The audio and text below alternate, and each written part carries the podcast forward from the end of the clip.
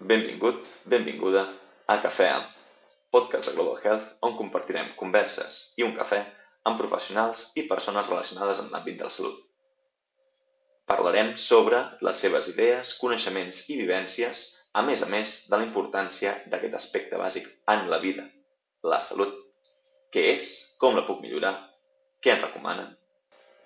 Dit això, comencem!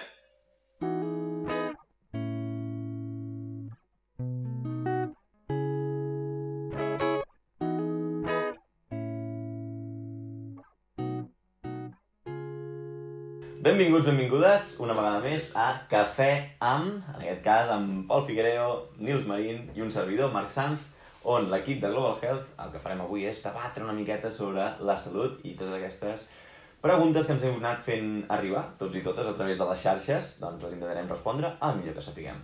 Com sempre diem, comencem brindant, si us sembla bé, així que, senyors, un bon cafè que compartim. Salut.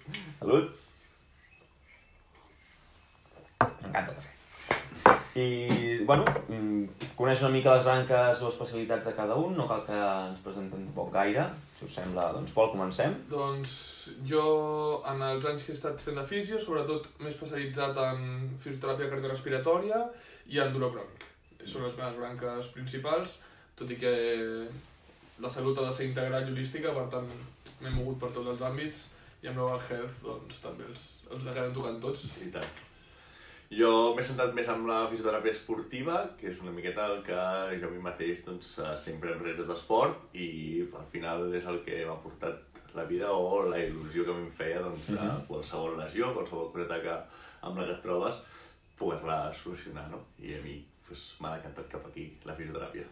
I, I bueno, jo finalment, jo ja de fisioteràpia no, jo estic a través del CAFE, de Ciències Electrics Física i l'Esport, i senzillament em dedico a torturar malauradament a la gent, encara que sigui pel, pel seu propi benefici, no?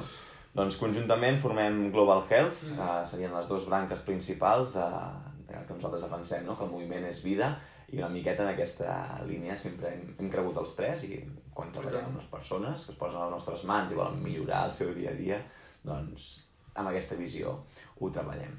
Doncs, si us sembla, comencem una mica la xerrada d'avui parlant sobre què és la salut, no? Això que, Mhm. Que tothom en parla a dia d'avui, aquesta cosa que tothom diu que és el més important però l'acabem oblidant una miqueta.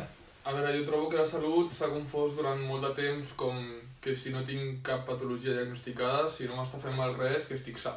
I sento que en els últims anys la salut ha deixat de ser l'absència de malaltia per arribar a ser un, com un estàndard de qualitat, no? I la salut engloba des de la salut física fins a l'emocional, la social, i sento que està fent un canvi, està en procés d'evolució, sobretot la societat s'està donant més de, de les necessitats que té les, tenen les persones de tenir una qualitat de vida i una salut elevada per poder enfrontar els problemes del dia a dia, situacions inesperades o simplement de rutina.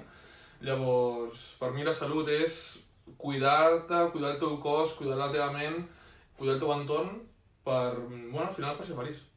Sí, sí. Uh, molt d'acord. Uh, al final moltes vegades li donem una connotació més a fer exercici o tal i són moltes més coses potser que, que entren en aquest tema, no? Mm, aquesta part mental potser així que s'ha de treballar també, no? Igual que treballem un múscul, no? Que és molt natural, molt normal de, de pues, poso fer peses o poso fer a córrer, mm, bueno, i aquest altre tema, no? La part física que es faci bé que, bueno, penso que anirem parlant del tema perquè porta molta cua, però s'ha de fer bé, no? Al final- No podem començar de zero.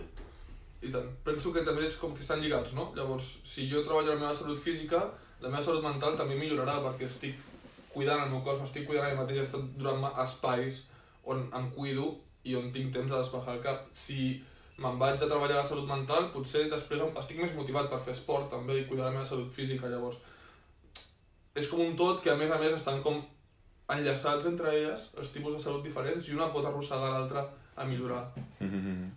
bueno, que al fi acaba sent holístic, no? I està tot Mm. interrelacionat. Els éssers humans, jo opino que no som màquines, encara que moltes vegades ens comportem com si ho fóssim. Llavors, el que puguem treballar des d'una branca realment acaba repercutint en l'altra, no? Com estaves dient, Pol. I, hòstia, poder tindre la capacitat de, de visualitzar-nos d'aquesta manera, de dir, escolta'm, mm, poder estic encallat amb un aspecte psicològic, no? Uh, doncs em començo a moure, encara que no tingui res relacionat, i és el primer pas que necessito per desbloquejar altres Mm. passes. Igual que al revés, hòstia, m'he de posar en forma però tinc molts bloquejos mentals, poder aquell primer pas psicològic m'ajuda a poder realment Mm. assolir el meu propi, el meu propi objectiu. Sí, sí. Um, no sé, jo des de la part de la salut, sempre la, també una mica per, per professió, no? L'he vist molt focalitzada al, al, al que és el, el propi cos, el propi cos, eh, la, la part molt, molt, molt física. I realment és en els últims anys que, que m'han acabat adonant no? D'aquesta correlació que té eh, i bidireccional, i no, com dèiem eh, també al principi, no només amb eh, física i psíquica, sinó també amb la, amb la social. Mm. I encara vaig més enllà, amb l'econòmica, no? És a dir, perquè vulguem o no, el, el tema de les finances també tindria que ser un, un punt important, ja que en major o menor grau acaba interferint o a, modificant els patrons de la nostra vida.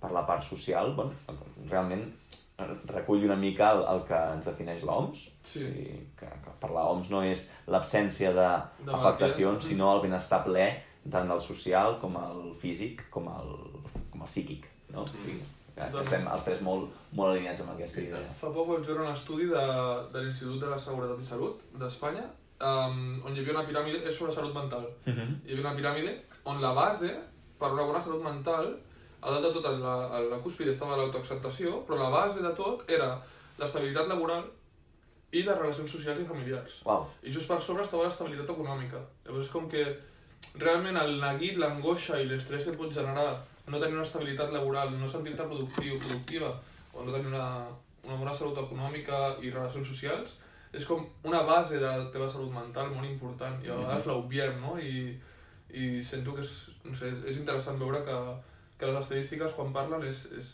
és des d'aquesta base. Fixa't la importància que li donem no? a, Exacte. a, la, a la feina, al sentir-nos acceptats per la societat, el, tal, hi ha un treball també Sí, sí, sí. psicològic d'un mateix, de dir, bueno, mm, la feina potser no és tan important. Ens trobem en moltes situacions de que la gent no pot, no diu que no pot fer salut, o no pot fer esport, o no pot moure, perquè clar, és que arribo a casa i estic molt cansat. Això és una excusa d'alguna manera. Si Mm. mm. no, faig res més a part d'anar a la feina i anar a casa, ostres, no tinc ni relacions socials, no m'estic treballant jo mateix perquè arribaré a casa i potser m'asseuré al sofà i no treballaré per mi, mm. -hmm. uh, no estaré fent esport, no? És un lligam de coses Mhm. que, ostres, la feina realment és tan important. Bueno, deia No. que acabem sent robots, no? Doncs l'automatització de la rutina de vaig a la feina, torno de la feina, em vaig Sí, a dormir sí. perquè estic cansat i entro en el bucle i passen els mesos i no t'has demanat. Eh? Correcte. Imagina't. Sí. No, no. Uh, si us sembla, a mi m'agradaria molt uh, poder compartir una miqueta la visió que tenim, ja no tan uh, holística com, com a nosaltres com a persones, no? com en Pol, com a Nils i jo, com a Marc, uh, sinó des de la nostra professió, com entenem aquesta salut, és dir, Mhm. des de la fisioteràpia, què, què acaba sent, com, com, com treballem realment la, la salut. Què n'opinió? Doncs bé, per mi uh, és important no, que sempre hi hagi, o sí, molt important que hi hagi aquest dolor, aquestes males sensacions a l'hora de fer esport, d'iniciar-se en, aquest, en aquest món de, de, de, bueno, de treballar-se un mateix. Llavors, um, ostres, si jo aconsegueixo, sobretot en una part més inicial, uh, que no hi hagin aquests dolors, molèsties, tensions i així, el meu cos anirà acceptant tot aquest volum de feina, d'exercici i podré evolucionar molt millor. Llavors, si vull fer curses, si vull treballar-me a un costat i l'altre, des de la fisioteràpia penso que és molt important els inicis, no? fer unes bones progressions i adaptar bé el nostre cos al que li volem donar. Jo sent, el que sento més que és la fisioteràpia en els últims anys, jo l'associo molt a una espècie d'acompanyament vital a una persona. Sento que mm, la línia és molt fina entre la feina d'un fisio i un psicòleg, moltes vegades. La línia és molt fina entre totes les professions que estan envoltades de la salut. Llavors, al final la fisioteràpia es converteix en, en intentar cuidar la persona de la millor forma possible, evitant els fàrmacs, i això, intentar doncs, que no tingui dolor, evitar el malestar, físic, però alhora estar-la acompanyant en els seus processos, saber explicar molt bé en quin procés estàs, per què estàs sentint dolor... És com una mica, ja no només el treball de teràpia manual, que és perquè es coneix la fisioteràpia des de fa molts anys, sinó l'exercici terapèutic, que és la, la vessant que està sortint com a evidència científica, que és la, hauria de ser la més utilitzada, i a més a més l'acompanyament psicològic, per si dir-ho, o de persona a persona, per, per poder assolir els objectius i els processos que es volen assolir. Mm -hmm. A vegades ordenem més idees, no? D'alguna manera la nostra explicació així mm -hmm. és més estructurar una miqueta el problema i moltes vegades la persona, el propi pacient ja no, treu conclusions o veu quin és el camí Sí. a seguir. A la uni s'hauria de fer una assignatura de desmitificar coses, perquè crec que Ja com a fisio o com a entrenador personal, jo tant, crec que ens, ens passem el dia desmitificant falsos mites que s'han anat creant com a societat, eh? Sí, sí, I això trobo que també és una feina que tenim d'educar i, i formar les persones en el seu cos i en la salut perquè van amb idees a vegades preconcebudes, sí. googleades, que disten molt de la realitat, no? Hòstia, i precisament l'assignatura aquesta nosaltres dèiem anem a prendre una copa al professor, no? Clar. a fer un cafè, anem a esmorzar, perquè era realment quan allà sorgien els, els debats interessants. Mhm. No tant l'assignatura que et formava, Exacte. sinó el, el... Hòstia, i això que diuen exactament com ho puc És- fer? I, sí. i, i allò realment funciona. Diu, no, això és un mite que se'l va inventar Papito de los Palotes, que feia tal. Sí, sí, sí. Dius, hòstia. Doncs mira, a mi m'agrada molt, el, com ho he comentat, perquè aquest acompanyament que dieu des de la, la vessant de l'entrenament, Mm. no, quan, sobretot a, abans de que a, apareixés el que és Global Health, uh, molt sovint tenia que, vaig tindre que acabar anul·lant algun entrenament perquè psicològicament no estava, no estava en condicions la persona. Llavors, clar, dius, és que no estàs en condicions d'entrenar ara mateix, el que necessites és frenar no? amb aquesta inèrcia. I des de la vessant de, de, de l'entrenament, realment, el, el més important, el que jo entenc la salut, és de conèixer Mhm. per mi és la base. És dir, què estic fent? Què estic sentint? Perquè una vegada tens això, la resta ve sol. Mhm. I no és el mateix que et diguin mou el dit petit de la mà i que s'acabin, eh, jo què sé, movent el dit gros del peu, llavors dius, aquí tenim un greu problema, Mhm. eh, fins que, jo què sé, dius, escolta'm, aquesta part del múscul intenta corregir-la una miqueta i pum, i que la persona sigui capaç. Facilita molt el que és, ja no el treball no, de, del professional, sinó el treball propi, no? Exactament. I ja, bueno, i al cap i al fi és una miqueta el, allà com a equip el, el que estem fent, que és Sí. formar a la gent, no? El, diguem, cada metodologia que seguim nosaltres, sempre tot compartint cada persona, el que parlem, aquesta persona que li passa, la que faries tu des d'aquí, des d'allà, tal, no sé no sé quantos, Totalment. és realment el, no sé, el, el, gran, la gran qualitat que tindríem a l'hora de dir què necessita aquesta persona i que aquella persona, finalitzant el procés d'acompanyament que fem nosaltres, pot seguir aplicant-ho Sí. perquè ha après. És a dir, acabem sent més, més que fisioterapeutes, més que entrenadors, més que nutricionistes, més de qualsevol altra cosa, acabem sent professors. Sí, crec sí. que els professors del moviment, no? Sí, sí, Trobo Una molt, miqueta molt sí. xulo. Sí, ens hem d'escapar una miqueta de la medicina tradicional convencional occidental que era com molt paternalista, trobo. Era com, vaig al metge i el que digui el metge serà el que em curarà, faré el que ell digui sense cap criteri i marxaré a casa amb la medicina.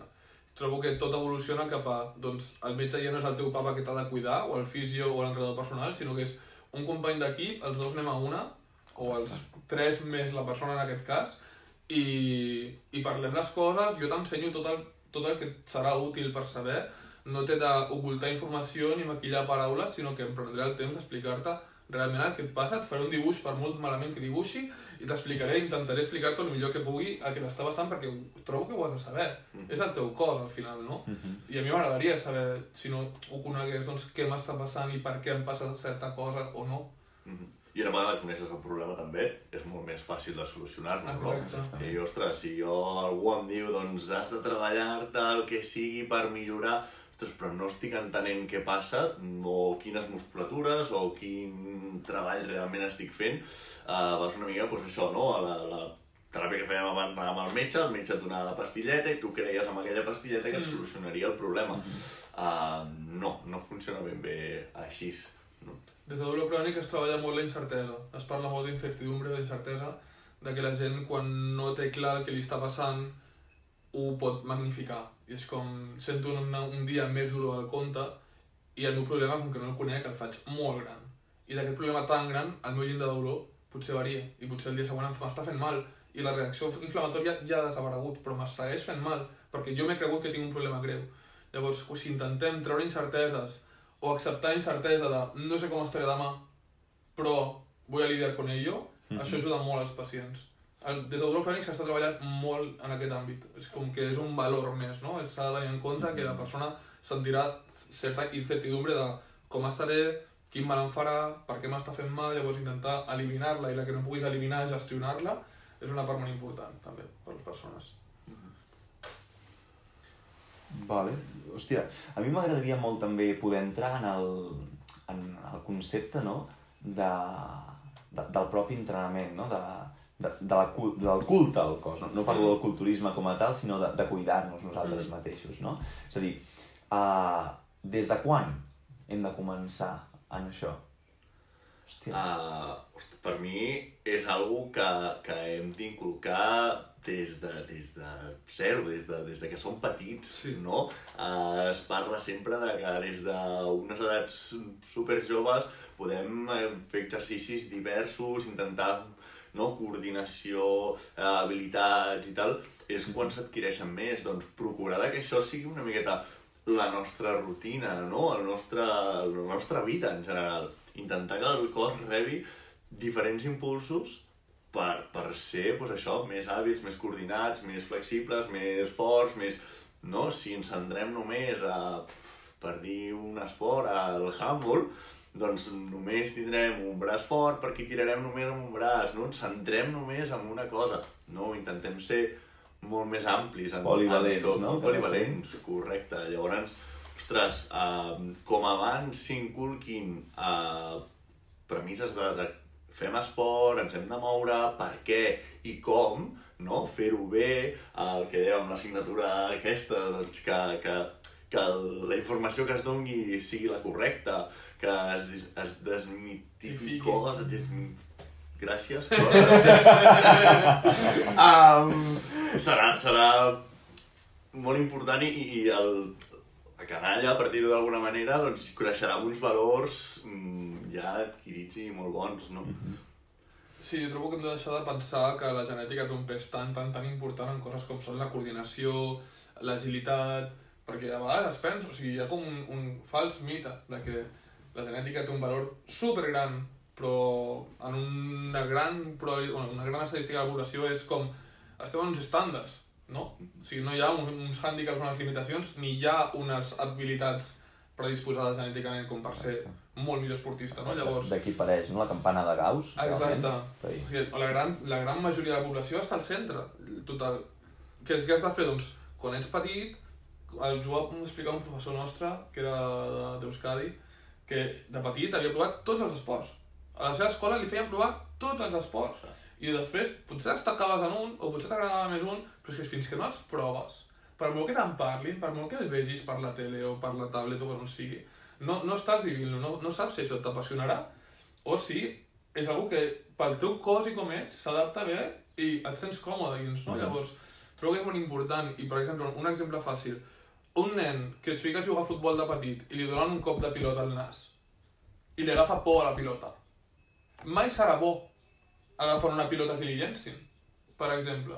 Però si aquella pilota no li dona al cap, potser seria molt bo jugar a un esport de pilota. No? És com que un punt vital, una decisió, una falta de formació, una falta d'educació en esport, uh -huh. et pot portar a perdre habilitats. Habilitats que et serveixen pel dia a dia. Òbviament no, no, no esquivant pilotes durant el dia, però al final és coordinació, són reflexes, són, és agilitat, no? Són, sí, són sí, coses sí. que, que una persona potser no adquireix perquè ningú està amb, amb ella donant un recolzament i un, doncs mira, ja aquests esports, pots fer això, això, això. Sí, sí. I és important, com més petits millor, perquè al final el teu desenvolupament també depèn de com et moguis. Sí, ho de saber, poder inventaria un, un nou esport que sigui rebre pilotes amb el nas, és saber, no? Estaria bé. Estaria bé. No, és a dir, a mi m'agradaria molt, um, com se diu, especificar una miqueta amb, amb el que hem comentat, no? La, la genètica, com d'important és la genètica. Sí, en molts canals d'esport segur que heu vist, no, aquesta persona està, té més predominància genètica, tal, no sé què, no sé quantos Val, estem parlant de l'alt rendiment. Quanta gent es dedica a l'alt rendiment? Quin percentatge de la població 0, realment? És a dir, és, Zero, és zero. mínima. Sí, sí. A dir, i quan estem en aquells valors o, o aquells rendiments que ens van de mil·lèsimes de segon, és a dir, la cursa dels 100 metres, Mm. de, què diferencia el primer del segon? Mil·lèsimes de segon. Sí, sí, sí.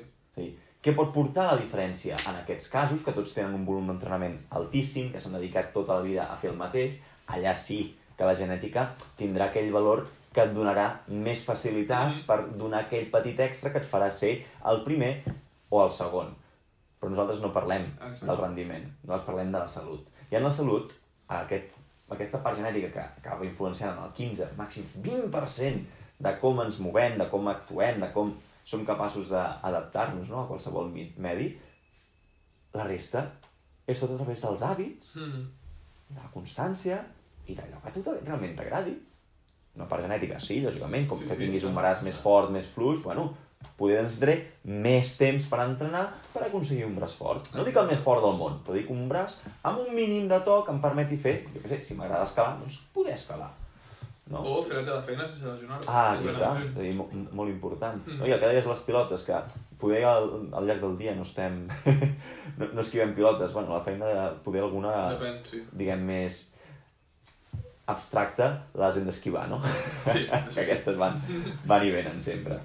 Uh, no sé, trobo un, un, un canvi de paradigma fascinant, no? A, a entendre que no tots som esportistes d'elit, tots ens agradaria ser-ho, però no Mm. tots ho, ho aconseguirem, només uns, uns pocs afortunats hi arriben, i els altres hem d'entendre que què ens agrada fer i que sempre sigui a través de la salut, no? Sí. Per mi és, és el missatge clar. I respecte al que deies, Nils, de, una mica de les edats, hòstia, és, és que estic completament d'acord amb tu, no? De, de lo important que vingui des de que neixes. El moviment és vida, no? Que som molt pesats amb aquest missatge. El moviment és vida, hòstia, és que és veritat. Si no et mous, l'ésser humà es deteriora, i si es deteriora, físicament acabaràs malament. I com hem dit ja al principi, no? si físicament estàs malament, després hi ha els problemes psicològics i socials i, bueno, tot. I tant. Sí, sí. Hosti, tu. Totalment. Jo volia fer un incís amb el tema de, d'esport, eh, i, i Sí. Um, ostres, jo considero, fins i tot, que aquest tipus d'esport no és salut. O sigui, al final, No, totalment. un entrenament tan bèstia com poden arribar a fer aquestes persones, no que a vegades et vols matxacar tant el teu cos per arribar a no sé què, no, un mateix, uh, això pot ser lesiu pel teu cos, no? Més desgast, més tal, si no es fa molt bé i, i tot i així, no? Gastes o desgastes una zona del teu cos, no? Llavors, anar amb compte amb això, no? Separar el tema d'entrenaments per un sol esport, per una sola activitat, durant molt temps, amb molta intensitat, a fer salut, fer esport per un mateix, no? S'ha de tenir en compte al final quan entrenes moltíssim per intentar arribar a l'elit de l'esport, estàs fent gestos repetitius durant moltes vegades amb càrregues molt altes. Llavors és com l'equivalent a una persona que està treballant a una fàbrica movent caixes que s'acaben lesionant. Ni que tu ho fas, ho estàs fent per decisió pròpia, no? Però arribar per competitivitat, etc. Llavors hi ha com casos molt clars, com a la gimnàstica rítmica, artística, que portes a la hiperlaxitud, les articulacions, estiren els músculs a uns nivells estratosfèrics passant dolor, amb lesions, etc. Mhm. Um, no sé, hi ha molts exemples um, a motos, a MotoGP. Um, tots els, els corredors, sense un mecanisme lesional, passen per cirurgia de síndrome compartimental de la pressió i la gravetat que han d'aguantar durant les curses de les motos. Tots tenen operacions a l'avantbraç Imagina. encara que no t'hagis caigut ni lesionat ni res, simplement perquè saben que sortirà el síndrome compartimental. Imagina. O sigui, ja, t'estàs, ja saps que tindràs una lesió Sí, sí, abans sí, d'arribar-hi, ja t'operes preventivament.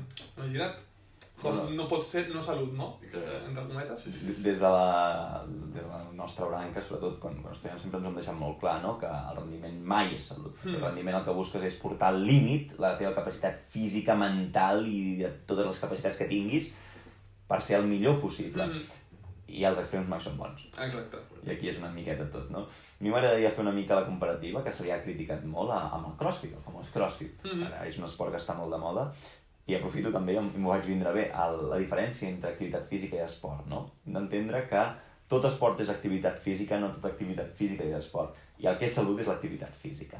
Per què? Perquè l'esport acaba sent una activitat física que té una competició i està arreglada. Mhm. I quan hi ha una competició, llavors sí que sempre es buscarà el millor rendiment possible, amb la repetició, no? el que estàvem comentant, Mhm. d'aquell gest. Llavors, eh, el tema del crossfit on volia entrar és que s'està, mm, tot i ser una eina, un recurs d'activitat física per fer molt, molt, molt ben feta la salut, perquè es treballen tots els paràmetres, la resistència, la força, l'explosivitat, eh, la flexibilitat inclús. Mhm. Hòstia, per què hi ha tanta gent lesionada? Una poder, en primer lloc, per, per l'organització de les sessions, que Mhm. al principi va ser un boom i tothom feia crossfit i no donaven a l'abast. Com vas amb el running i amb el pàdel. Ah, exactament. I Llavors, tothom. També el punt 2, que, que l'esport en si no, no està arreglat, que és de 0 a 100. No he fet res mai, tothom fa crossfit, m'apunto crossfit. Què Sí. passa, lesió? No? I Sí, sí, el que sí, passa amb la pandèmia. Obren confinament, tothom a córrer, ara tots som Sí, runners. sí, sí. I tothom al cap de dues setmanes cap al fisio, els fisios ben contents, no? Però Totalment, eh, la, la gent que ho pateix no, no tant. La pandèmia sota la pandèmia, no? La, la pandèmia dels lesionats, Exacte. de lesions osteomusculars.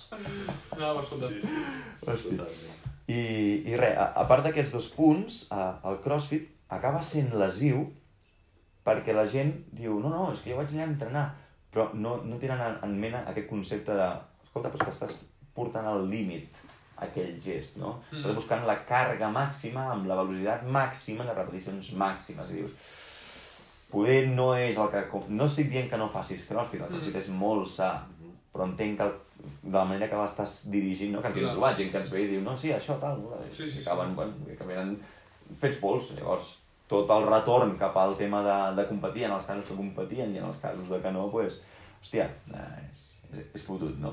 Sí, sí. Una mica per aquí. Uh, què més, què més, què més, què més podríeu comentar, no sé, qui... I una línia, una, podríem parlar una miqueta de la línia aquesta dels esports de moda, perquè trobo que és important, que ara estem en l'era del crossfit i del boulder també, Mhm. perquè, bueno, ahir comentàvem amb en Cesc, que és un, un, un col·lega escalador, i hi ha vegades que Barcelona no pot entrar al boulder, perquè hi ha foro completo. Mhm. i estan, no paren de fabricar i de construir més i més boulders al voltant, llavors ens trobarem en una situació de moltes lesions de dits, perquè les politxes pateixen molt amb l'escalada i són, al final és musculatura que tu no tens entrenada en el teu dia a dia, que en, en, la teva, en els teus hàbits de vida normals o bàsics, no estàs fent una gran força amb els avantbraços, els flexors els extensors i de dits, i, i vull fer un llamamiento a la gent que estigui al boulder que vigili molt amb els dits, que s'escalfi bé, que és una, una zona tan petita que tampoc s'ha de donar importància com quan escalfes per anar a córrer. És com escalfa els dits, escalfa els canells, els avantbraços, els colzes, perquè patirem eh, amb el crossfit, doncs ja ho has comentat, no? una mica depèn de l'enfoque que li estiguis donant a la teva activitat dins del crossfit, estàs provocant mecanismes lesionals, no? i el crossfit és encara més complicat perquè pots patar de qualsevol part del cos, perquè estàs treballant tota la musculatura del cos. No? Mhm. Llavors, vigilar una miqueta amb això, que ja hem tingut l'època de les epicondilitis pel pàdel, ja hem tingut l'època dels estrangaments fibrilars i les esquinços per running. Llavors, sisplau, llamamiento des del podcast de Global Health a la gent que fa boulder i que fa crossfit, sisplau, vigileu. Sí, sí, I correcte. proveu altres esports que segueixen existint. Encara que tothom estigui fent crossfit i boulder, segueixen havent esports xulíssims que també es poden practicar. Bueno, o sempre el mateix missatge de, de que hi hagi una evolució, no? que hi hagi una adaptació a qualsevol activitat que, Mm. Que vulguem fer una mica més intensa, no? Um, jo volia comentar també, en aquest sentit, que s'ha d'entendre com el cos, quan ens agafem a la paret, no allò vaig a pujar, uh, i aquella sensació de no vull caure. I això ens fa fer unes forces, no? El no puc desenganxar d'aquí, que estem portant a l'extrem, no? Si ho passem a aixecar una pesa, imaginem-nos aixecar un pes amb totes les nostres forces, no? Ostres, clar, mm, això si ho repeteixo, Mhm. òbviament articulacions, tendons, tot plegat, està patint molt. I això ho extrapolem a que hi ha uns dits amb unes articulacions tan petites eh, que, a més a més, no estan treballades, Mm. perquè les nostres feines normalment, posar l'ordinador ja veus tu, no, el teclat no fem gaire força, per exemple, no? Llavors, ostres, anar molt de compte amb això, perquè poden sortir lesions que a vegades poden ser Totalment. no? Una mica l'apunte a, a això que deies, quan hi ha una sensació de vertigen o de perill i volem aferrar-nos de la paret, és per posar una mica de, de, de punts més de ciència, ¿vale? Activem el sistema simpàtic, el sistema nerviós autònom, que és el que ens fa activar el cos com per a huir del depredador o huir del peligro. Com que estem fugint de caure perquè tenim por inconscient per memòria genètica de que si caic em faré mal, tot i que siguis un boulder i estigui un matalàs a sota, el que fa és això, una contracció muscular, un hipertó molt més alt del que tu podries fer de forma voluntària, no? És com que el teu cos està fent contracció de més per evitar aquesta caiguda. Llavors, vigilar sobretot amb això és molt important, és molt important. Mhm. No, no. A veure, també una mica per, per posar en context a la gent, no? que hem comentat una mica de, de, de coses interessants, uh, el tema de les politges que comentàvem. Hem d'entendre que el que havia la fi l'ésser humà, el cos humà, és un conjunt de palanques, no? De palanques i politges, realment. I precisament el que són els dits és un conjunt de politges seguides que són el que fan aquest moviment doncs, de, de, de pressió de mà, no? Mhm. I, bueno, que també el, el que dèiem al principi, no? la importància que la gent es conegui, que les persones quan, que, que, que entenguin què està passant. Mhm. Això més, més d'una vegada ens ho hem trobat nosaltres. Quan expliquem, mira, et fa mal aquest múscul, on està aquest múscul? Clar. El situem, el dibuixem, no? I tocant-li l'esquena, en el cas de l'esquena o del, Sí, sí. braç, doncs precisament en els dits, en la gent que escala, en aquest cas, és molt interessant, inclús diria jo, de, a l'hora d'escalar, de ser conscient o de ser capaços de mobilitzar un sol dit cada moment, un exercici molt tonto, no? Mm -hmm. Aprenc a contraure cada un d'aquests. Per què? Perquè quan estigui allà dalt i n'hagi d'utilitzar un o un altre, doncs que puguin tindre més recursos al cap i a Sí, fi. Que a, aquella incertesa que també hem comentat, no? Estem parlant moltes coses avui, déu Sí, aquella incertesa sigui el menor possible i que sempre estiguem en una situació el més controlada possible, Mhm. no? Mm... Sí, jo no sé, crec que no, no portaria gaires cosetes més. Si us sembla, donem pas a, al torn de les preguntes de, la, de les persones que ens, Vale. han, que ens han anat llançant. Tant. Pa, bueno, per les nostres xarxes, si no ens seguiu, seguiu, no sé què espereu. Uh, Arroba Global Health PC. ah, exactament, de de Physical Conditioning. Ah, Exactament. És- Eh, Mira, aquí, Aquí està. pels que em mireu de- des de YouTube, aquí teniu la nostra super logo eh, amb, amb el nom complet. Uh, bueno, el que ens anàvem dient, per les xarxes vam fer una pregunta de que la gent ens compartís una mica els seus, els seus dubtes, no? Les seves inquietuds, Mhm. i bueno, a part de que hem vist moltes coses diverses, uh, ens les hem agrupat una miqueta amb, amb temàtiques, no? Perquè, bueno, clar, hi ha les persones que et pregunten sobre que vindria a ser com he d'entrenar la força, què és la força, què no és la força. bueno, doncs, si us sembla anem entrant una miqueta des d'aquí, des de la part holística, i doncs a la primera que tenim apuntada és...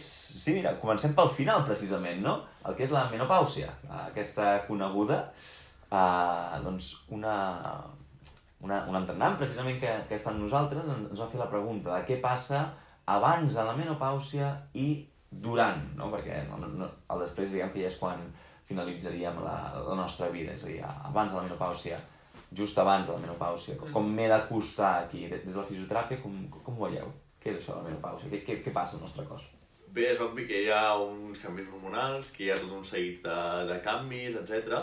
Um, des de la nostra vessant s'ha de tractar doncs, com qualsevol altra, altra problemàtica o no problemàtica, no, no ha de ser un problema, no?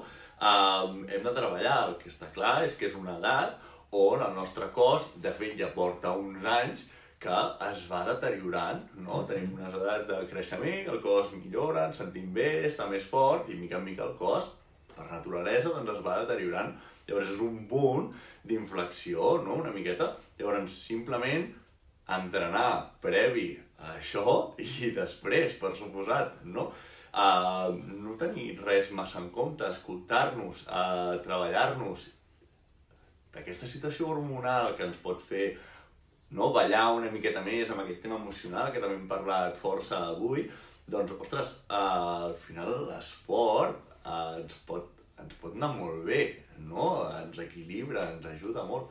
Llavors, ostres, és una, un moment de les nostres vides on potser ens hem de, de donar una miqueta més de, de carinyo, no? Uh, I bueno, pues, si surt qualsevol coseta des de la fisioteràpia la tractem bastant similar a qualsevol altre moment de, Mm -hmm. de la vida. Jo també estic molt d'acord amb el Nils, que és una època, doncs, que dèiem, no? Al final, si estem acompanyant a la persona, doncs l'acompanyarem també en totes les etapes vitals, i aquesta és una etapa més que a vegades, doncs, pot tenir, pot comportar, doncs, aquests canvis hormonals, a més a més de l'afegit de que la gent es pot sentir doncs, que està com a etapes més avançades de la vida i això provoca que emocionalment estiguem més fluixets, llavors aquesta part és superimportant. Llavors, com a canvis més físics o com a canvis més mm, propis de l'entrenament, podríem tenir en compte que aquests canvis hormonals el que provoquen és un inici de la pèrdua de densitat òssia. Molt Llavors, important. eh, comencem per l'osteopènia, que és una lleugera disminució de la densitat. Si això segueix, anirem a l'osteoporosi, que pot provocar doncs, més facilitat de re- fractures, fissures òssies, per impactes que an- abans no t'haurien provocat una lesió tan greu. No? Llavors, tenir una mica en compte el tema de l'impacte o de mecanismes possibles lesionals, evitar possibles cops en moments ja avançats i sobretot si és important trobo fer un seguiment no, de com està la nostra densitat òssia i la densitometria que és una prova estandarditzadíssima que, podem, que es poden fer en molts centres ara mateix i trobo que és important tenir-la a mà per una mica doncs, veure si he de ficar límits o no, perquè que estiguis dins de la menopausa no vol dir que jo t'hagi de ficar cap límit no, al teu entrenament, llavors intentar buscar maneres de saber com està el meu cos en aquell moment per adaptar el millor a aquella persona a l'entreno. I el que deies del deteriorament em fa gràcia perquè també vaig llegir fa poquet que la sarcopènia, que és la pèrdua de teixit muscular, Correcte. comença als 30 i pocs. I tant. I tant. Així que comencem a perdre d'aquí res. Sí, sí, sí. sí, Això ha de tenir en compte, no? Que, que hi ha gent que diu, oh, és que ara faré 50 i ja començo a anar cap avall. No, portes 20 anys anant cap avall, no t'has enterat, així que tira pa'lante. I. I, I al contrari, no? si has seguit una vida saludable, el teu cos parteix d'un nivell molt, molt més bo, molt més La, elevat. la, no? la curva de caiguda és molt menys important. Correcte, Doncs, correcte.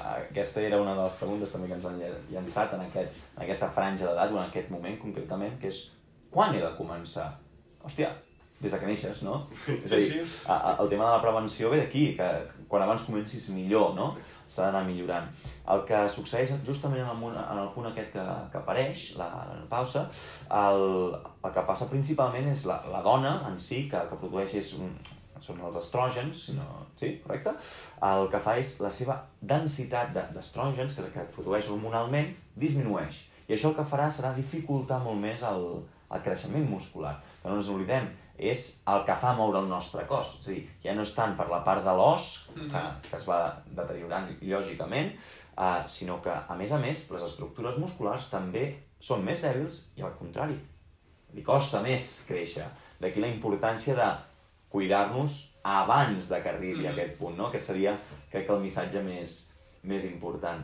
I, lògicament, el que sempre s'ha dit, que quan som petits, ben petits, ben petits, ben petits, igual que un, una molt bona persona deia d'hora, bona, no les diem ben petits, ben petits, ben petits, uh, impacte, no? És uh, que som nens, que hi hagi impacte perquè aquells ossos siguin el més forts possible i, en el cas de, de les dones, que quan arribi el moment aquest de la menopausa, doncs, sigui la, si tens més densitat, diguem que la pèrdua, el percentatge de pèrdua realment acabarà sent menor. I a partir d'aquí l'entrenament de força eh, el trobo bàsic en, en aquest acompanyament. Lògicament, doncs, si van sortint com fissures, a Mhm. ossis i tal, prioritzar en aquests moments, però per evitar que es produeixi això és una bona estructura muscular, sigui capaç de, de moure'ns. Que és subjectiu, eh? Tant que sí. Vale, que em quedaria amb això, no? Sí. El tema de, de la densitat òssia i, de, i de, del múscul, que sigui sempre ben, ben d'això. Una part molt important, crec jo també, és el tema del sol pèlvic, no? Que Mhm. sembla ser que últimament se n'està parlant més, però sempre Sí. ha sigut com, com el gran tabú. Què, què passa en aquella zona? Hosti, quan ens fem grans hi ha pèrdues d'orina, Sí, sí, totalment. per exemple, no? És, és una altra temàtica que també ha, ens ha arribat en algun. Què, què, què passa amb el sol pèlvic? Què és el sol pèlvic? Bueno, el sol pèlvic és un conjunt de músculs al final i el fet de perdre aquesta força i aquesta massa muscular no ens afecta només a un bíceps o a musculatura muscular, o sigui, amb Quàdriceps, les extremitats, volia dir, perdó, um, sinó que tots, tot és múscul. El nostre cos té una base de múscul de cap a peus, passant pel sol pèlvic, per el que envolta les vísceres, llavors és normal que músculs que han de tancar un conducte per qual surt l'orina no puguin tancar-lo quan hi ha una pèrdua d'aquesta força. I ja fisioterapeutes especialitzats o des de fisioteràpia ens tenim unes sessions bàsiques des, de, des del grau per treballar aquesta musculatura també i recuperar o mantenir i prevenir que hi hagi després problemàtiques relacionades amb aquesta pèrdua muscular, no? Mm -hmm. uh, bueno, és, està clar que bueno, ara s'han ficat molt de moda no? els, els ibupressius i Sí. aquestes cosetes així doncs, que treballen molt bé aquesta zona però al final hi ha molts més exercicis i un exercici global doncs, eh, ens ajudarà, no? tot el que és el core, eh, treballar la zona pèlvica, eh, és, és, és vital i a vegades no se li dona tampoc la importància fins que no t'hi trobes realment amb, amb aquest problema d'incontinències o, o així. Que a homes també passa. Per A Sí, homes sí, també tant, tant, és... tant. A vegades associem sempre la incontinència masculina a la prostatitis, o sí, a la prostatitis, però no és així realment. O sigui, la, prostatitis, la pròstata augmenta de tamany conforme ens fem grans i ens pot portar problemes, però si tu n'ets capaç, i això és molt interessant, si no ets capaç de relaxar la teva musculatura del sol pèlvic com a home, fas gotejos po- postmiccionals. Després de, de miccionar, de l'orina, queden goteig si no ets capaç de relaxar-lo i de tancar, o sigui, es torni a tancar de forma natural aquest, Imagina. aquest conducte. Llavors, és com tornem una mica a la consciència corporal, no? Eh, consell bàsic per homes i per dones, sempre que anem a fer pipi, no podem controlar abdominals. Perquè llavors estem deixant d'entrenar el nostre sol pèlvic, li estem traient la feina. Està fent la feina des de l'abdominal fent pressió contra la bufeta. Llavors, intentar, consell per tothom, que sempre que anem a orinar, a fer a missionar, doncs relaxats, el temps que calgui, però no controlar abdominals perquè estem perdent control sobre el sol pèlvic. Molt bé. I per altra banda, també el tabú moltes vegades d'aquestes cosetes, no? de que puguem parlar o, o no, no? A vegades es, es dona uh, més a, a la gent gran, no? Aquesta connotació de pèrdues d'orina Mm. després de miccionar o així, doncs, bueno, mm, hi ha moltes, moltes vegades doncs, que no és així. Mm. Llavors que no passa res, algo natural, no? Totalment. Es poden parlar aquestes coses. Sí. Vale, uh, jo donaria com a tancat no, aquesta petita introducció. Tampoc entrarem molt en, en temàtica, aquí podríem Mm. estar hores i I tant. inclús un, un sol podcast només parlant de- d'aquesta fase de la vida. Uh, si us sembla, la següent que ens, han pre... que ens han preguntat precisament, i aquí és el tema de periodicitat de l'entrenament de força, de periodicitat també dels entrenaments de fisio, quan he d'anar al fisio, quan, quan ja m'he fet mal o no, a veure exactament el què, no? O inclús eh, com he de menjar. Bé, anem a, anem a intentar atacar d'una forma per sobre tots, tots aquests punts. Mm. Uh, si em permeteu, començo I jo. tant, i tant. El tema de la força, sóc el friqui de la força, jo. Uh, partint ja de que la, la força és la base del tot Mhm. i que la, per nosaltres moure'ns estem aplicant força amb el nostre cos, la força no vol dir aixecar 150 quilos amb un squat o amb un pes mort o qualsevol altre gest. La força és mobilitzar. No? Mhm. Una massa que es mou.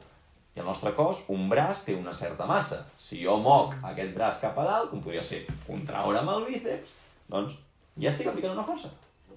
Partint d'aquest concepte, quan he d'entrenar la força? La força l'entrenes des que et despertes fins que te'n vas a dormir, inclús mentre dorms. No? Perquè els músculs respiratoris estan fent força per respirar. Llavors, ara anem a intentar entrar una miqueta aquí, no? Uh, els, diguem, les investigacions el que diuen és, a part de que has d'entrenar la força tant com puguis, sempre que tinguis un bon descans, al mínim, mínim, mínim, el major canvi es veu de no entrenar-la entrenar-la una mica. És a dir, De 0 a una sessió és on té el més potencial de millora. Ara, Mm. no ens quedem als mínims, no volem un 5 raspat, no? Volem una mica d'excel·lència o aquella salut continuada. Jo diria dos. Ser possible tres. Mm. Més de tres ja estem perquè m'agrada, perquè em sento bé, realment. Però allò, no tinc temps, el mínim, el mínim, el mínim que hauria de, de mm, invertir en aquest Mhm. entrenament de la força, jo crec que siguin dues sessions de força a la setmana i em mossego la llengua per no seguir per aquí. Què opineu?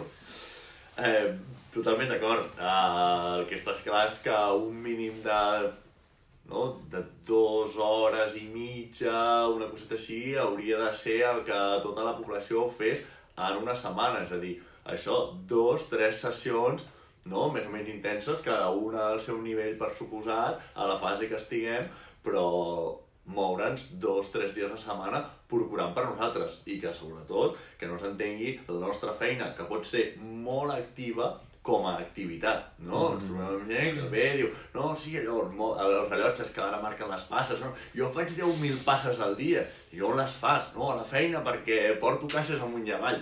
Ostres, no, això desgasta el teu cos. Tu has de preparar el teu cos quan arribis a casa perquè aquesta feina no et sigui un problema més tard, no? O vaig més enllà. Canviem el paradigma. Preparem-ho la feina.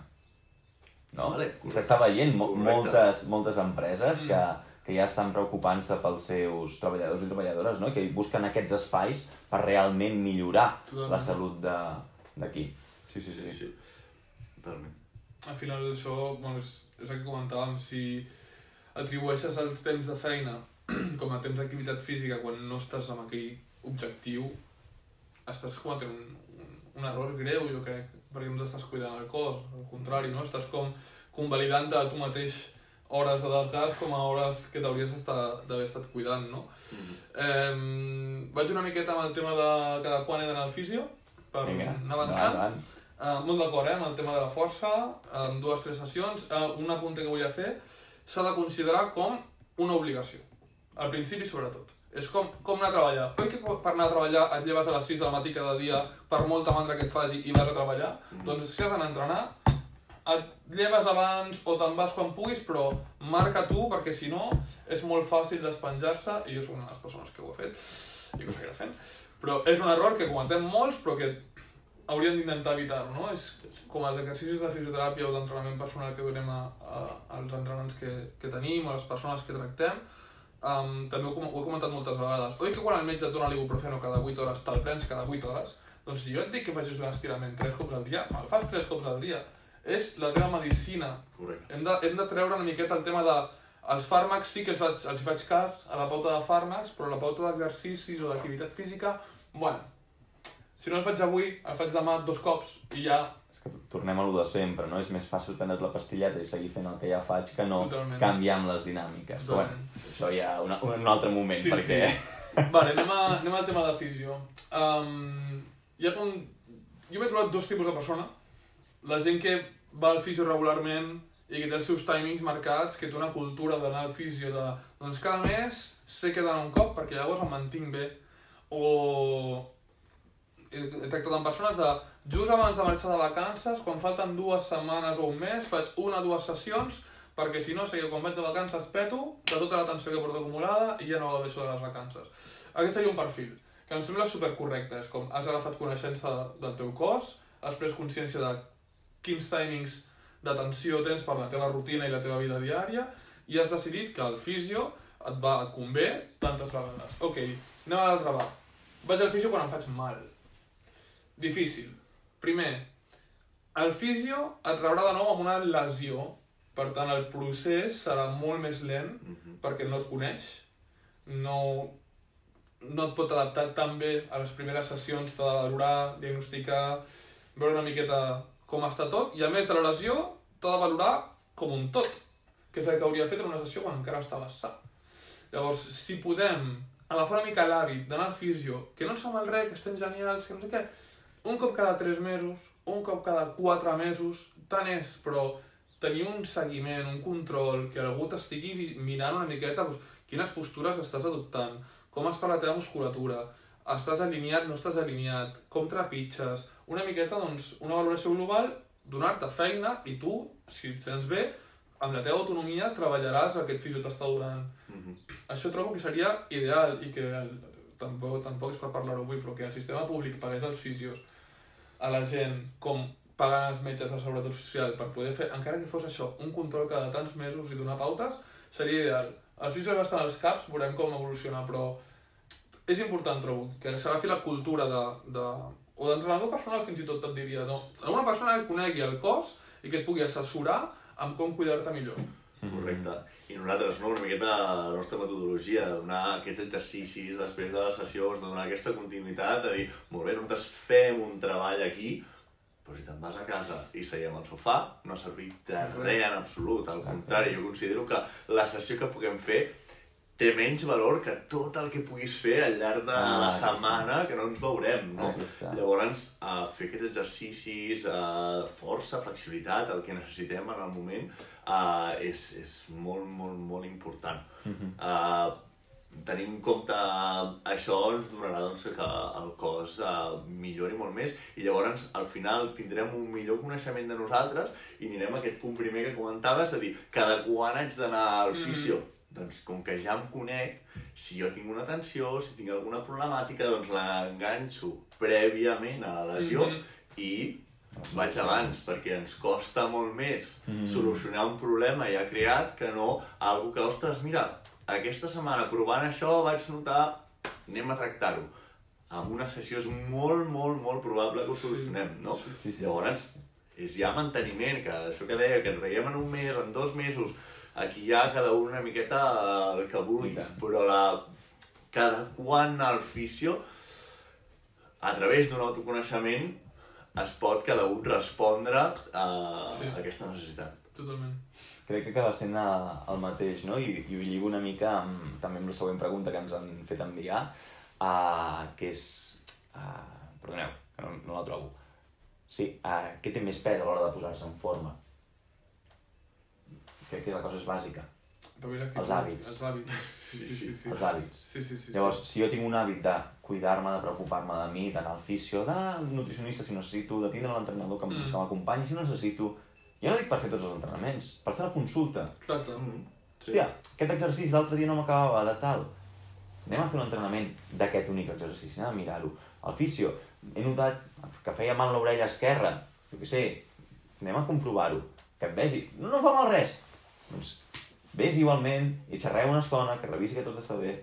No sé, i a cap i al fi, la clau de l'èxit són els hàbits. Si jo cada dia, cada dia faig una miqueta, al cap d'un any, aquella mica és una muntanya, no? I, i aquí està una mica el, aquest secret de, de cuidar-nos. Mm. No es tracta de fer un dia un entrenament de 5 hores, si la resta de la setmana estic malament. No es tracta d'un dia menjar només amanida, per exemple, si la resta de la setmana menjo hamburgueses. Mhm. No té sentit.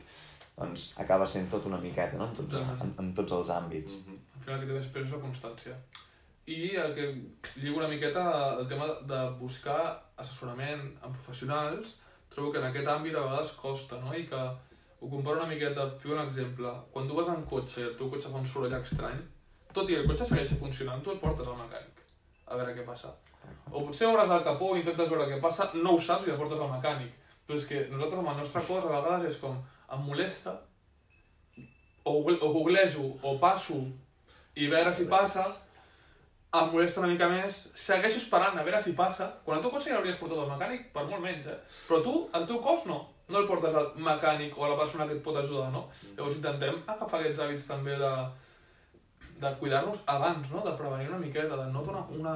És que ho notem, és que és, és típica de...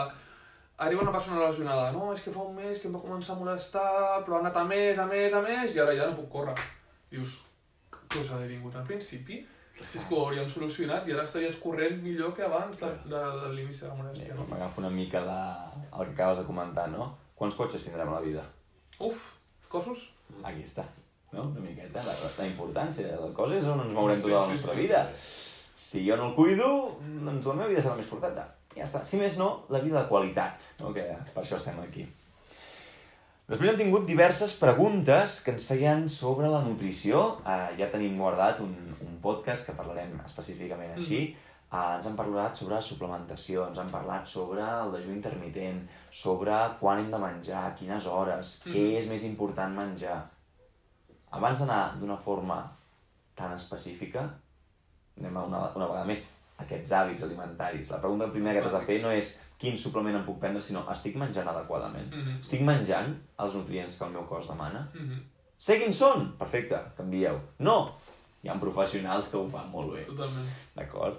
Llavors, eh, tema de suplementació, la pròpia paraula ho diu, és suplementar la teva pròpia alimentació, Mhm. no? És, és a dir, aquell extra que el teu cos ja li estàs donant, però no ets capaç de tindre-ho amb la mesura adient. Mhm. Llavors, casos especials a, a part, no? És a dir, hi haurà gent que no processarà, jo què sé, la fructosa, que no processarà Sí, la sí, proteïna, que de- aquests casos ja sí que Sí, sí, necessiten. és Això ja són casos molt, molt concrets. Però, una vegada més, en la població general, el que es busca és menja bé i Totalment. després menja millor. Menja bé i menja el que toca i després menja millor, Tot no? és en l'equilibri, no? Com tot. Evitar la repetició absoluta del mateix menjar dia sí, dia també, no? O del mateix tipus de menjar, intentar equilibrar doncs, una quantitat de fruita, verdura, carbohidrats, proteïna... Una miqueta com si... Jo, jo quan he menjat més equilibrat em feia plats únics. Em feia plats únics i em deia, vale, feia una llisteta, un checklist, carbohidrats, tal, proteïna, tal, verdura, fruita, i tens el plat fet, no? Doncs intentar una miqueta agafar l'hàbit de menjar de tot, si no tens cap objectiu concret a nivell esportiu, a nivell nutricional, no? Doncs buscar la varietat i la varietat de nutrients, no? Que intentem, doncs, agafar un equilibri. Mhm. Dejú intermitent, alguna cosa a dir, vosaltres? Jo anava a afegir el tema de, de l'alimentació, que moltes vegades eh, penso que ens alimentem més que el propi desgast del cos, Ah, sí. no? Uh, ostres, a vegades mengem una miqueta per bici, perquè toca, perquè tal, i no, o entalles una Mm. miqueta, potser amb dejunis intermitent, i autoconeixement que m'han estat parlant durant tota la, tota la xerrada. Mm. Um, ostres, mm, igual fer cas al nostre cos, hi ha moments que no tenim tanta gana, bueno, doncs uh, potser no fa falta menjar tant, no? O menjar aliments que ens puguin realment ajudar a l'hora de fer esport, doncs uh, un plàtan, un el que sigui, no? Que ens doni aquest aport extra a l'hora de fer l'exercici. Uh, bueno, mirar una miqueta, conèixer els aliments, no? I, i, i no fa falta doncs, aquests suplements o aquestes cosetes simplement menjant el que toca amb les quantitats que toca sense excedir-nos molts cops. Intentem una mica escapar-nos, no?, de, del modo de vida familiar tradicional, que és a les dues es dina, a les nou es sopa. En aquesta casa sempre fa així. I a veure, i potser arriba a les dues, tens zero gana, o t'estàs morint de gana des de les 12 i estàs allà dues hores morint de gana perquè has de dinar a les dues, perquè és així.